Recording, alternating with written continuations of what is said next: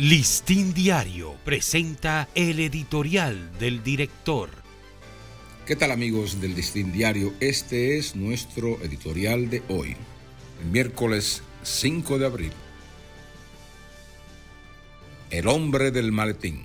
Su nombre representa la quintesencia de la corrupción en el país. No identifica a nadie en particular.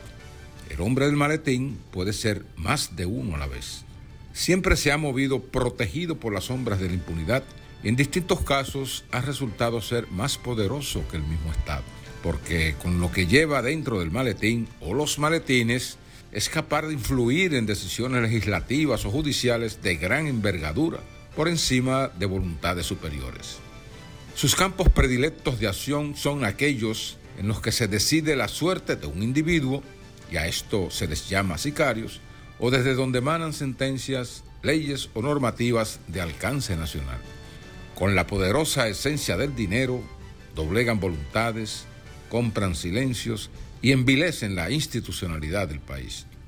Hombres sin rostros han estado presentes, a menudo solapados, en los hechos más escandalosos de la corrupción administrativa, convirtiendo en tragicomedia el paradigma de la transparencia y la gobernabilidad.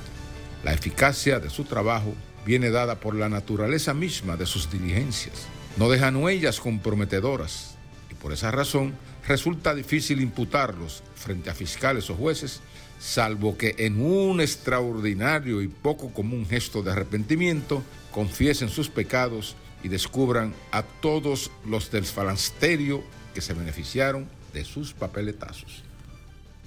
Este ha sido nuestro editorial.